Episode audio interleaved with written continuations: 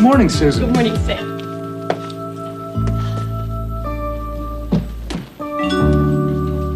What's the schedule today? 10 o'clock, telephone FAO Schwartz about the new twin baby dolls. Okay, Telephone Mrs. Zaski at the, at the advertising agency. I did that. Go on. 11 o'clock, approve the sketches for the toy spaceship. Oh, Where are they? Right here. Did you look at them? Yes, I did. What do you think of the spaceship? I think the kids will love it. Would you show me the drawings, please? Huh.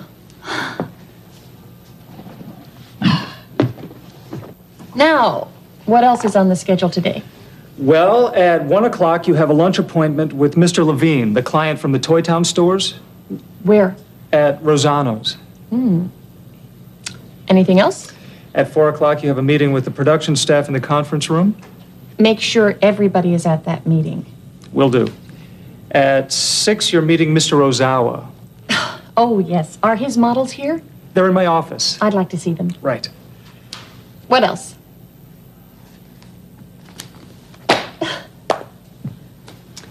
Come on, Sam. You work too hard, Susan. When was your last day off?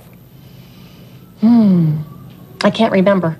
You really ought to take some time off What for? to enjoy the simple things in life. I know, Sam. Maybe soon. To smell the flowers. Oh, wait a minute. What's today's date? Today is the 12th. Why? It seems to me I scheduled something else. There's nothing else in the appointment book. I'm sure I did. Oh, well, I'll probably remember it later. I hope it isn't important. It's probably nothing. Okay, let's get started. Would you call Priscilla Smith at FAO Schwartz, please? Right.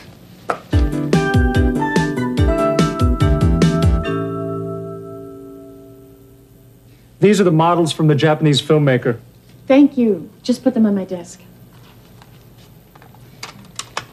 And the new drawings for the toy spaceship. Wonderful.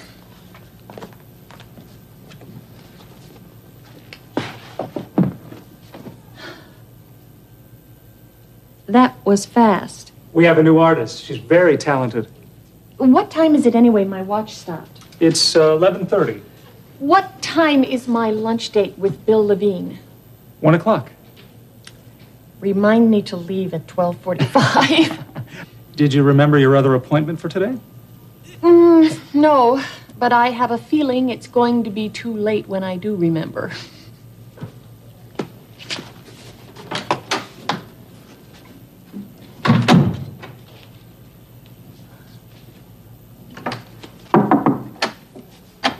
Yes, Sam? I just solved the mystery. What did I forget? You have some guests in the reception room. What? Who? Mr. Bennett and his daughter? I remember. Oh, Harry. I made a lunch date with him and his daughter weeks ago. Is he a client? He's a friend. Well, he's here with his daughter to have lunch. I met her at Thanksgiving, and I promised to have lunch with both of them today. Yes, indeed. What are you going to do about your appointment with Mr. Levine? Any suggestions? oh.